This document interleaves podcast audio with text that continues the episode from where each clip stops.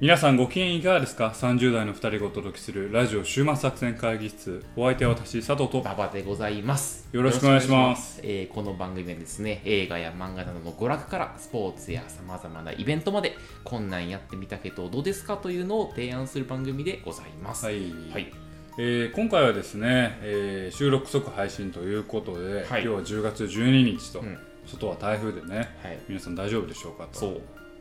雨風の中、佐藤さんの家まで来て、私、ね。収録を、撮ってはい、しますよ。みな 皆さんは逆にあのはい気をつけていただけ確かにたらなと本当に、はい。思いますよね、あのなんかすごい台風の今回勢力も強いようでらしいね。ニュースでなんか。もずっとねやってますけれども、ね、記録的なやつ言ってたらね、しいいろんなね。ものがあそうの中止になってとスポーツイベントも中止になってますけど、俺、明日後輩の結婚式やのよ。あそうなんや。そそう、あるのかな？そもそもあるんだろうかっていうのがれは場所はどこなん？えーお台場。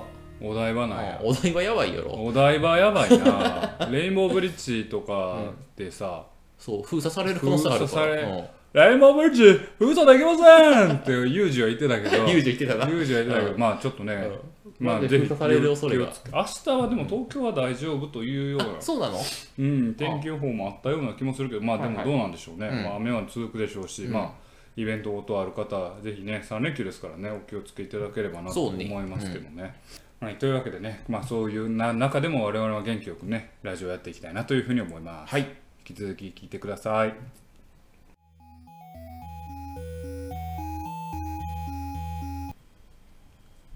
はい、というわけでね、今日も会議を始めたいなというふうに思ってます。はい、今日のテーマは何でしょうか？えーっと、今回のテーマはですね、はい2019年秋アニメの回とはい。あ、早速、いうことで、始まりましたからね。あの、秋アニメが。もはいで、秋アニメが始まりまして、んえーまたちょっとね、第1話をパッと総ざらいでいくつか見ましたと。なるほど。で、その第1話の感想を語って、うんまあ第2話以降、あのーぜひね、あ、ちょっと見てみようかなとはいはいはい。いう方に見ていただきたいとお何個ぐらい見たの？いうのがありますね。いや、まあ数はね、あの7、8個見たあ、んで。すけど、うんちょっとね、えー振り返ってほしいんです。ほうほうほう。振り返ろう。2019年夏アニメを。おう夏アニメを振り返る回からあの時のキーワードは何やった、なんか、女子高生見てたな。う。そほう女子高生やう。ああったやろ。あ今回のキーワードは、デカです。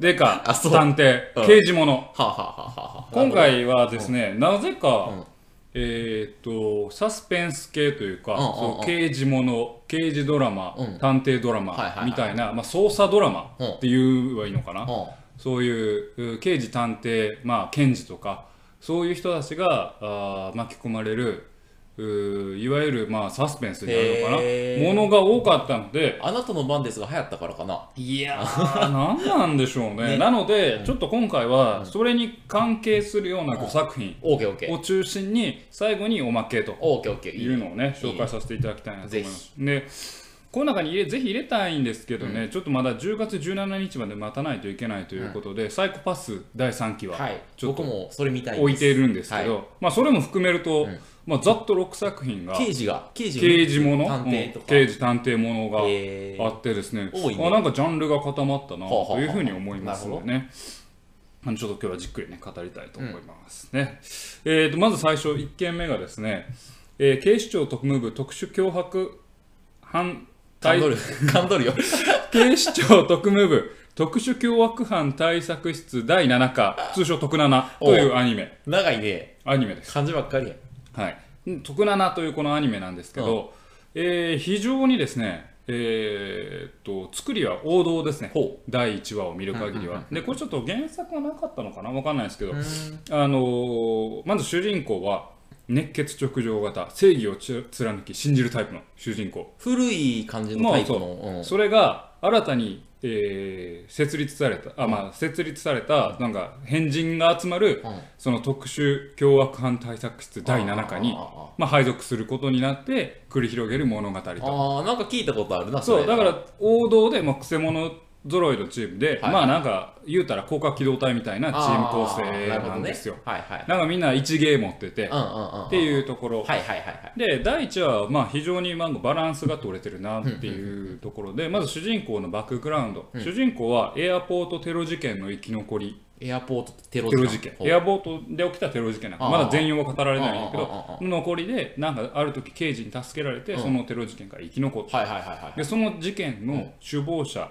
がナインというキーワード、まあ、ナインという人間が首謀した。はいはいはいはい。みたいなのね、うんうんで第一は取っかかりやからもうやることはうん。まず主人公のバックグラウンド。はいはいでどういうチームかあそのくせ者たちのこうキャラクター像をパンパンと出してあああああで、えーそのテロ事件が、そのエアポッチテロ事件がナインの仕業らしいねんけど、その特えー特殊凶悪犯、まあ、徳七は、そのナインを追ってる部隊。ほなんよね。うなるほど。なのでそこの主人公の背景、うん。キャラクター像そして徳七のミッションとナインっていうのをまず一本でうん。バーンと見せるのが第1話、第1話は脚本的にはね非常にまあよく分かりやすくできてた。はいまあ導入としては極めて極めて親切な。極めて親切な、分かりやすい内容ででもう内容も、もう熱血直上型の主人公が変人部隊に、うん。変人基人の特殊部隊に入っていきますっていう分かりやすいまあもうど王道。はいはいはだからここからどうなっていくのか腕の見せ所かなとなるほど。思います、面白そうなのそれは。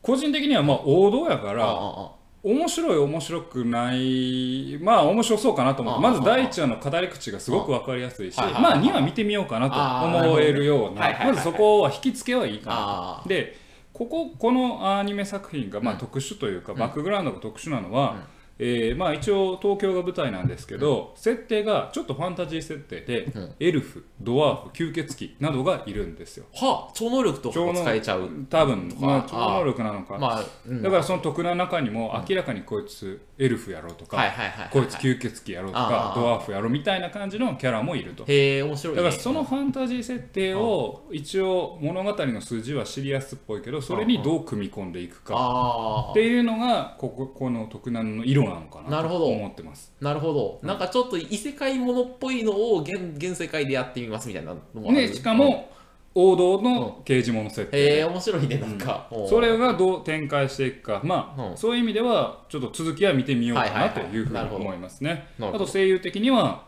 あの津田健さんかっこいいと、津田はいはい。はい健次郎さんがかっこいいなと思いましたね。そうかうん、非常にいいんじゃないですか？あの最初の事件はあの銀行強盗で主人公と徳七中の出会い、あの主人公は警察官なんだけど、まあ、徳七中じゃなくて、うん。あ徳七中にその銀行のう強盗事件を経て、まあ、スカウトされるとはいうようなお話なんですけどえー銀行強盗のさえ犯人がナインの復活を叫んで最後捕まってほう「親ナインが」っていうのをちゃんとこう引きを作ってる。これ非常に。なるほど。えじゃあ主人公もなんか特殊能力持ってんの？いやまだわかんない。あまだ不明でもなんかうん。撃たれたのに死なへんっていう。不死身？撃たれてあの車から落ちたのにうん。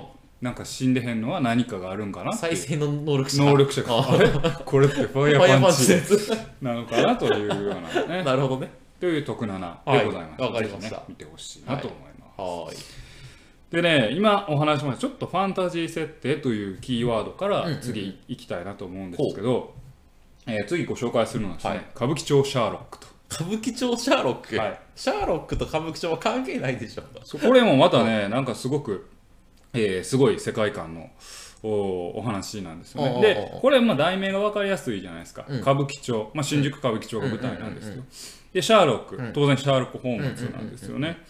で一応設定はまあ架空なんですけど、え新宿区で区が違うんだけど、うん。まあ、架空の新宿区歌舞伎町が舞台なるほど。はなんですよ。あ、はあはあ、でちょっと大人向けなんですけど、うんうん歌舞でその歌舞伎町であるバーパイプキャットと。パイプキャット。というバーがあって、そのゲイのオーナーがやってるバーなんだけどそこには探偵屋が集まってくるんですよ、はあ、探偵探偵家業をしてる。バーにいるってやつやな。そう、ん。で賞金稼ぎのような探偵集団で、うん。賞金稼ぎがいる。そう。つまり懸賞金かかってる人がいるわけね。そうそうそう。懸賞金かかってるこの事件解決したらいくらいくらっていうので探偵がやってきて事件を解決するというようなせ世界観なんですよ。はいはいはいはい。であのまあシャーロックがあの主人公はもうまずシャーロックって名の付くものは大概大抵主人公はワトソンです。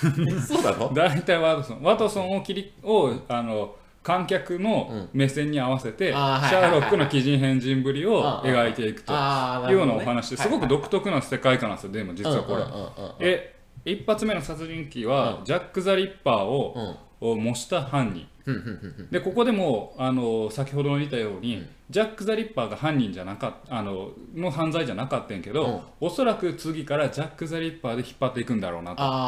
物語の一本線の軸はジャック・ザ・リッパーにするんだろうなっていうのがまず匂わせる。これも非常に入り口としてはあいい描き方だなと思いましたねでこれシャーロックはまあ相変わらずシャーロック・ホームズっていうのはどの作品でも奇人変人なわけですけど、えー解決する時というか自分であの考える時に、推理する時に、えー落語をするんです落語落語。ちょっと盛りすぎじゃない？大推丈夫？理推理落語をするんですよ。彼の中には2人以上の、まあ、人格というか、2人以上のキャラクターがいて、うん。うん。おいおやっさんみたいな、いる？それ。っていうこうすごいキャラクターがすげえ独特な世界観なんですよね。キ。ャラが迷子になりそうだけどね。そう、でも案外見れちゃうっていう。あそうなの？でどれもキャラが立ってるから、うんうん。でテンポよく進むので、えーちょっとななんかあれ不思議な世界に迷い込んだなっていうような はいはい。えーと探偵ものですね、えー。で作ってるのがプロダクション IG っていうあ聞いた聞いたことある。あのサイコパスとか、まあ、ああ。高架機動隊を作っているところなんで作画もいいですし、えあの主人公ワトソンの声はねちょっとこの後も出てきますけど中村さん中村雄一さんなんですよね。あ聞いたことあるあのサイコパス3でも主人公やってて、この歌舞伎町シャーロックでもやってて、へー。この後に出す作品でも声優やってて、売れっ子やね。2019年秋波で3作品ぐらいで出て大丈夫かな儲かってしゃあないね。儲かってしゃあないな。まあねいいな。あのこの前ジョジョではね、あのブチャリティの声はねやられてましたけど、ね、あのガンダムではあのあれの声やってましたね。えっ、と名前忘れたね。出てけえへんなら言名前うなよ。忘れた。戦場でジャズの音が聞こえたらっていうね まあ言うねんけどまあええねんね。ジャズの音聞こえるまあ歌舞伎町シャーロックですね、これもまあなんかちょっと世界観が面白いなってあの、はいはいはい。あれみたいな森見富彦みたいな森見富彦。ああはいはいはい小説家の京都部会に、うんうんあの夜を短くして歩けば乙女を読んでるような感じのお物語ーな。感かなというふうに世界観分かっただいぶというような歌舞伎町シャーロックですね。これもまあ次はちょっと面白いなと思いますね。続き続きみたいなと思います。で、えーまあ、今のがですね、えー探偵もの、刑事ものあげましたね。もう一個刑事ものありますね。これがですね、ちょっと、まあ、いきなり言ってしまうのもね、あれなんですけど、個人的には、まあ、僕向けではなかったかなというような作品、えースタンドマイヒーローズと、スタンドマイヒーローズはい作品で、どちらかというと、えー女性向けの、はえー刑事ドラマかな。あ来。ましたね。はい。えー主人公女の子なんですよ。あ主人公女の子。はい。で、えー麻薬取締班なんですよね。麻薬取締班ほうほうほうほう。で主人公はまあイケメンあイケメンじゃないあの女の子で、うん。えー過去何かの事件に巻き込まれて、まあ、トラウマがあるのああでけどもあの熱血、直情型うん。一本木。あもうもうありがちな刑事ドラマいや刑事ドラマ主人公です。最初の徳永の主人公と一緒で。でなんか、まあ、麻薬取締班のチームなんですけど、うん。その麻薬取締班のチームからいろんな人を引き抜いて、うん。まあ、新たに捜査班としてなんかスタンドという特別なチームが組織されると、スタンド。うん。でその特別なチームにその女の子もアサインされたまあなるほど。指名された。はいはいはでそのまあまずはチーム作りっていうのが1話の中でいろいろ語られていくねんけど、えーまず出てくる人この女の人を除いてみんな男性ほぼ男性なんですよ。いああああまあ刑事やからな。ううん。んでほぼみんな20代から30代くらいの超絶イケメンばっかりなんですよ、もうみんなイケメン、イケメンパラダイス。うん。で言ったら悪いけど、うん。髪型違うだけでみんな顔一緒、で使われてる声優さん、うん。えー杉田智和さんとあかもうイケメンボイスの声優さんばっかり、はいはいはいはいで僕は誘ったよ、うん。これ僕向きじゃない？まあそらせやな。でもうん。なんかアニメで一気に好きさ1個ぐらいそういうやつあるやん大体。うん。うん。そそのあれ枠でし俺ょ僕刑事物と思ってこれ見始めたけどあこれ僕のやつじゃないって思って。いやこの作品をね否定するわけじゃないですよ。あああでもこれ見て面白いと思う人いっぱいいると思うんですよ。あやっぱりあのこういう作品の男性キャラの描き方ってまあか作画的には似てるけど、やっぱりこう特徴をちゃんと出してキャラを出してるから、やっぱり自分の推しみたいなキャラクターがいると思うんです女性見る方はでも僕はあんまり刺さらなくて、おそらく第2話は一応見るけど、見るんや。第2話でもうまたさらに刺さるものなければ続きは見ないかなっ俺の予想では第2話で誰かが問題になって誰か男のキャラが助けて友情がふが深まる展開になるそううん。そういうのが大事だから。なるほどな、うん。というような あのこれで僕スタンドバイヒーローズはまあ僕向けではないけど、うん。なんかもうよく見ると女性向けアプリゲームの元にしたあの作品のようで、えーまあちょっと僕マーケティングの対象からは外れている人が見てしまったかなという感じでしたね。という感じでした。わかりました。ただその中で、今回、うん。えー一押し。一押し。一番今回パーって見た中で、まあ、この後ノーガンズライフの話もしますけど、うん。ノーガンズライフはもともと原作を知ってたんで、うん。まあ、ある意味予想通りとかうん面白そうだなと思ったんですけど、えー原作を知らず、えー背景知識を入れず見始めて、これ面白いなと思ったのが次紹介するうん「バビロン」というバビロン。作品でございますね。でこれねあのーガチです。どういうことどういうこと？ガチで何がガチだ今までの挙げた3つの作品はえっ、となんだろうな。大きい謎がまだ出てない、大きい謎の取っかかりをこうちょろちょろっとはい入れてる。はいでもナインとかな？ナインうん。ジャック・ザ・リッパーとかな？そう。でもキャラクターを紹介してっていうんだけど、バビロンは1話目からうん。この話はこれでいくで。う。んこの1本でいくでっていうちゃんとしたサスペンスものになっているんですこれちょっと面白くてですね、あの主人公は、たちは東京地検の特捜部、特捜部。うん。にいるんですよ、で物語がその製薬会社日本スピリといううん。会社から、あのに特捜部が押し入れるところから始まって、要はあその製薬会社が新薬アグラスっていうのを作ったんだけど、アグラス。うん、それは大学と利益供与して古代広告売ってるんじゃないかとか、はあ要は効能を古代に評価してはあ。評価してもらっはあ。て利益供与してやってるんじゃないか。なんかリアリティある話やな。そうリアリティ。うんうんでそれを特捜部やからこういろいろあの書類を引き上げてくるそしたらその調べる中にうん。一個血だらけになった。で血だらけで無数の F っていうえアルファベットのねうん。F が書き殴られたうん血とか紙がついた書類が見つかるわけ。怖いな。うん。うんでそこに名前書いてあるのは、えー、と稲葉っていううん。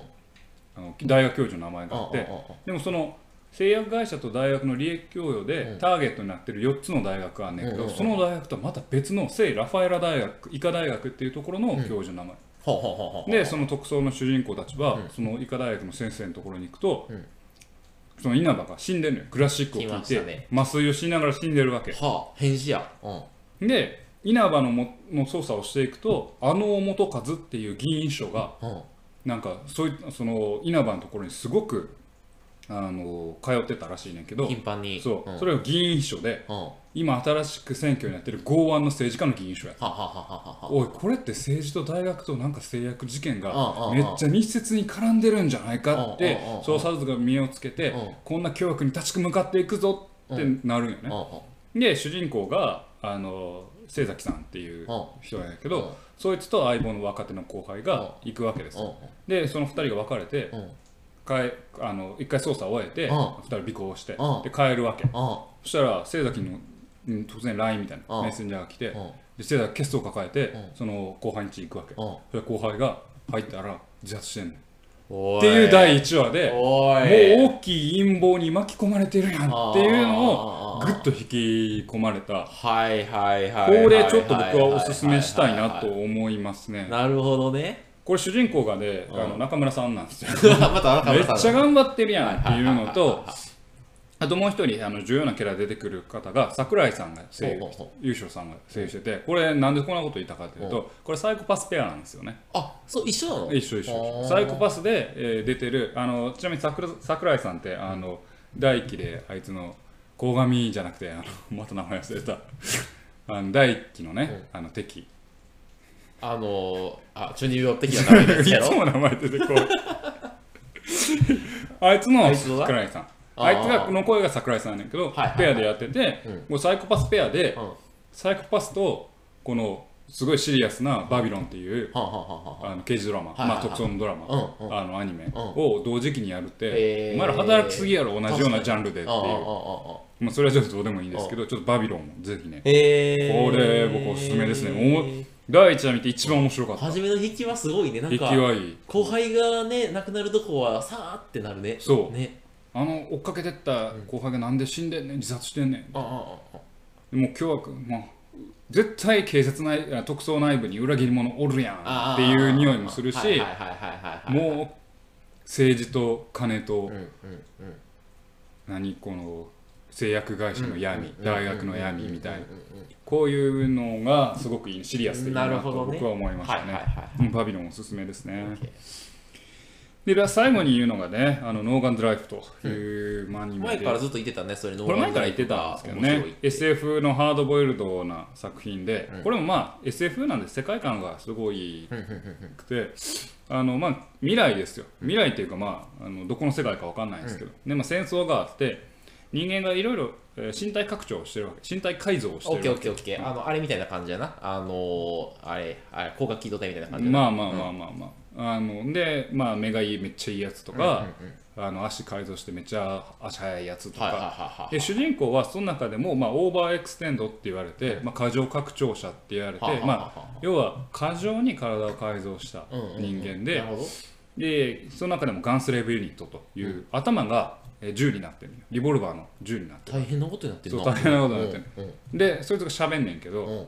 で頭が銃になってる、うん。そいつが戦争が終わって、まあ、探偵や家業みたいなことをやってるわけ、ああ昔戦争があってその時に頭を銃にしたのね。そうそうそうそいつが今探偵をやってんねんけどある時そいつのところに依頼が来んねんけど、あのまあ、哲郎という少年が、あの逃げ込んでくんねん。そほうほうほうほうそいつの家に、で、えーベリュー連社という会社があって、ベリュー連鎖うん。そいつがその会社は、まあ、子供をいろいろまあひっ捕らえて、うん。えー、と違法な改造をね要はか体の改造を行っていると、衣を子供を捉えて改造する会社？そうそうそョッカーみたいなやつ。ショッカーみたいな。で、えーで哲郎はなんかあの助けてくれとはいうふうに言ってくるわけ、うんうんうん。でね哲郎はすごくキーパーソンで、うんえー拡張者を操れる、えー能力を授けられた拡張者へえほうほうほう。コントローラーやな。コントローラー。うんうん。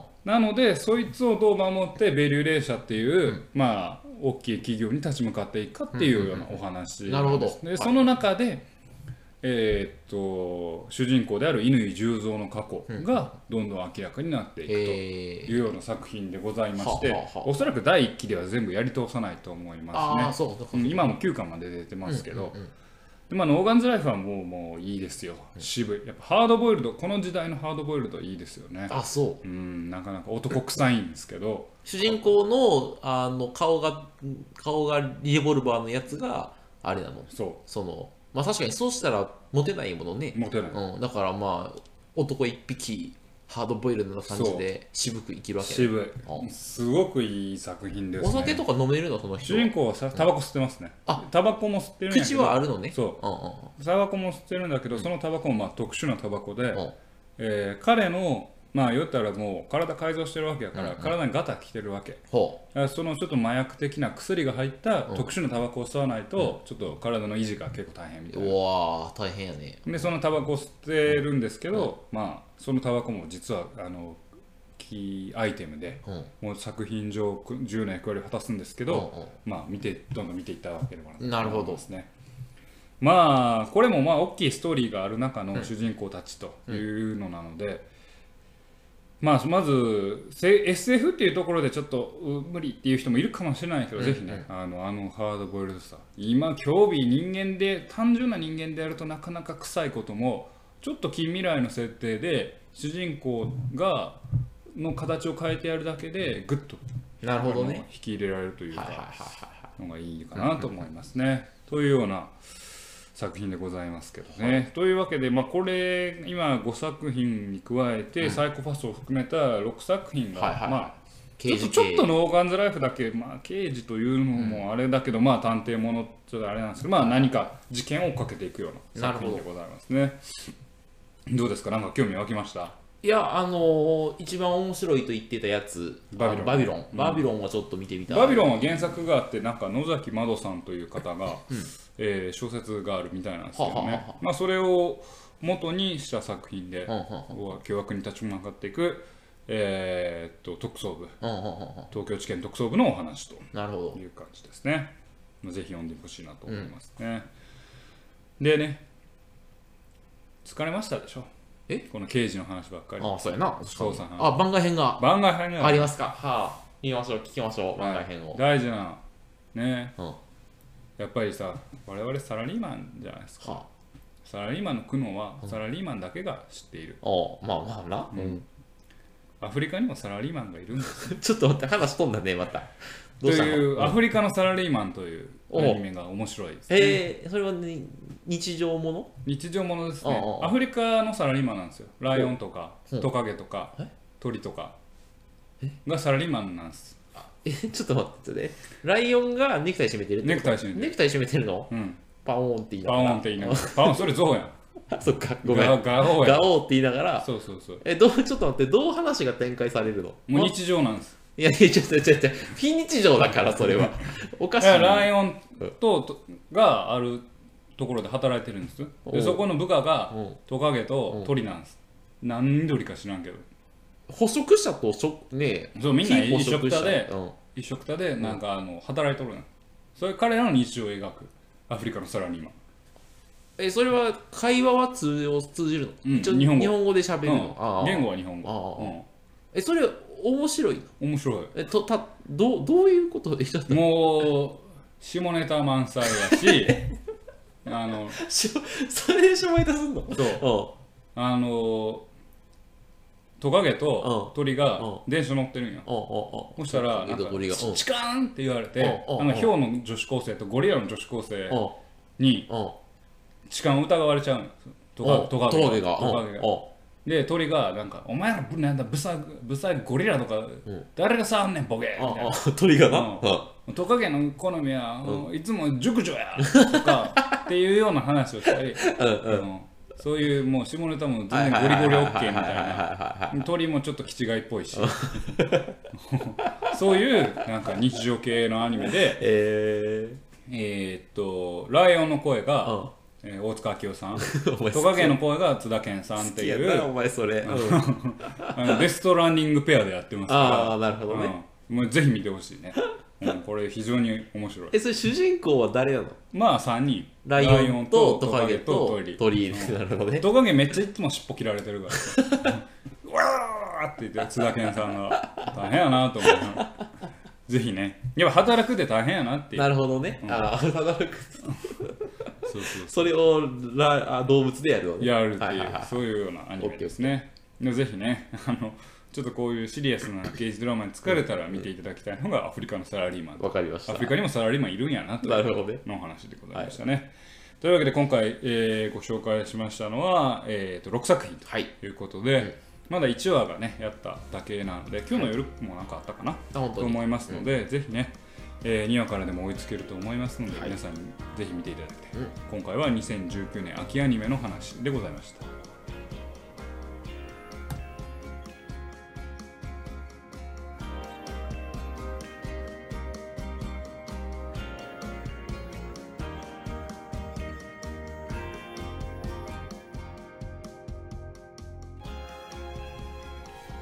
週末作戦会議室でお便りをお待ちしております。お便りはポッドキャストのメモ欄に記載されたリンクよりアクセスいただき週末作戦会議室ホームページメールフォームよりお願いします。またツイッターもやっています。週末作戦会議室ぜひ検索ください。お便りはツイッターにいただいても結構でございます。はい、ありがとうございます。はい。というわけでね、今日は秋アニメを紹介してまいりましたけれども、うん。あなたはなんか見てないんですか、秋アニメ。僕はあのーあれよサイコパス3をうん見たい、まま待ってるわけですね。なんかね、サイコパス3も、ん。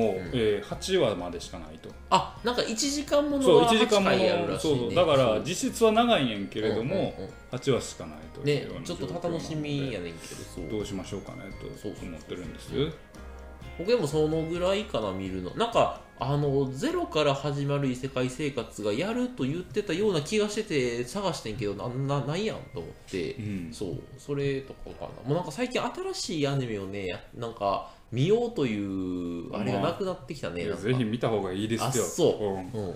やっぱいろいろ学ぶところはありますよ。あ本当に、うん、キ何ャラクターの描き方一つ。ああとっても。え何その脚本家の目線で見てる。いやいやいやいや。マジであどう表現されてるのかなと。あ新しいキャラクター。やっぱねあのこれねまた今度言おうかなと思ってるんですけどキャラクターの書き分けってむずいと思う思うんです。スタンドアップヒーローズをお前バカにしてる。いやいやいやいやスタンドマイヒーローズ。あスタンドバイヒーローズ。いやいやいやスタンドマイヒーローズは逆によくできてるなと思う。みんな同じような顔しとんのに。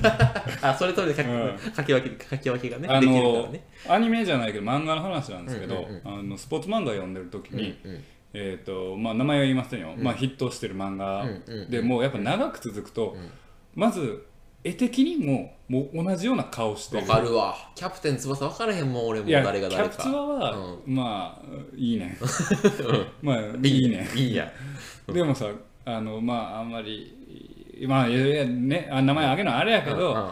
もう性格もやっぱさキャラが多くなればなるほど書き分けられなくなってくるはいはいはいはいと思うんですうんうんうんようん。で顔も一緒やしうん。うんもう性格もなんかあんまり特徴ないしっうんうんてなると、うんやっぱ難しいじゃないですか、まあね。うん。でもその中でもちゃんと10人やったら10人をちゃんと書き分けていくっていうのは大事で例えば「ワンピースはうん書き分けがある意味簡単なのは、キャラの形とかに特徴を入れられるから分けやすいけど、うん。人間ドドラマ人間がが中心のドラマって、うん。まず顔を描き分けないといけないし、うんうんうん。その上に性格をどう乗っけていくかっていうのはかなり難しい、現実世界はみんなさなんか性格も違うし顔も違うってパッと分かるけど、うん。絵的に表現するのはやっぱ難しいなっていうののいう思いが常々あってですね。だからこうやっぱこう作品でもどうキャラをこう分けてんのかなっていう。やっぱり脚本家の目線で見てるよね。行動一つとってもどうやってんのかなっていうのを ちょっと見たいなだ なるほど。けどスタンドマンヒーローズやっぱ見た方がいいんかなちゃんと。確かに。同じ顔でも同じ顔でも。なんかちょっとね違うそう。性格やから。俺はお前のこと認めねっていうやつがいるのね。えってやつ。それはツンデレキャラでしょ。ツンデレキャラ。ツンデレキャラはいある意味めっちゃステレオタイプよね。ああ確かに確かに。だからそういうのもちょっとねあの見ていかなきゃなというのを思ってますね。なるほど。うんどうですか？急など雑うな振りが来た。っていうね。でもアニメ見たいねやっぱ俺あのやっぱりね日常系のほんわかするやつが見たいからそういう意味ではそのあアフリカの何やっけ？あササラリーマン。とかは見たい。だからまあ結構まあほんわかするよ。そう。バカバカしいし。あの仕事してさ疲れて帰ってきた時にちょっとホッとしたいわけよ俺としては。そううん。そういう意味ではそのアニメはいいね。助かるね。あのーアフリカのサラリーマンって、ん。あの前紹介してますけどあのヴィンランドサガと同じタイミングでやってるんですよね、あそうなの？でヴィンランドサガに今、あの大塚明夫さんの声を、大塚明夫さんが声出して当ててるうんあのすげえ強いキャラが出てくるんですよ。あなんか戦争大好きな。それを見てちょっとチャンネル変えると、うん。アフリカのサラリーマンで、ああ。の気弱なライオンを大塚明夫さんがやってるので、それにいつもなんか俺ツボに入るって。何これって思ってなんかなるほどね顔顔を見て怖がられてるっていう、まあライオンやからね。怖がられてるっていうので、うんうんさっきまで人をバンバン殺してた。大塚明夫さんが、うんうん。あの怖がらないでみたいなことを言ってるのがなんか俺は面白くてなるほどね。いいなと思いましたはいね。うん。まあまあ、はい。ちょっとね脱線しましたけどね、まあアニメもいろんな観点からね見ていただければなと思いますね。はい。というわけで今回はねあの刑事アニメが多いということでね、あのまあ皆さんまた3ヶ月頑張りましょう。はい。というわけで お送りしてまいりました、ラジオ週末作戦会議室本日はこれに手を開きお相手は私佐藤と馬場でございましたまた聞いてください。さようなら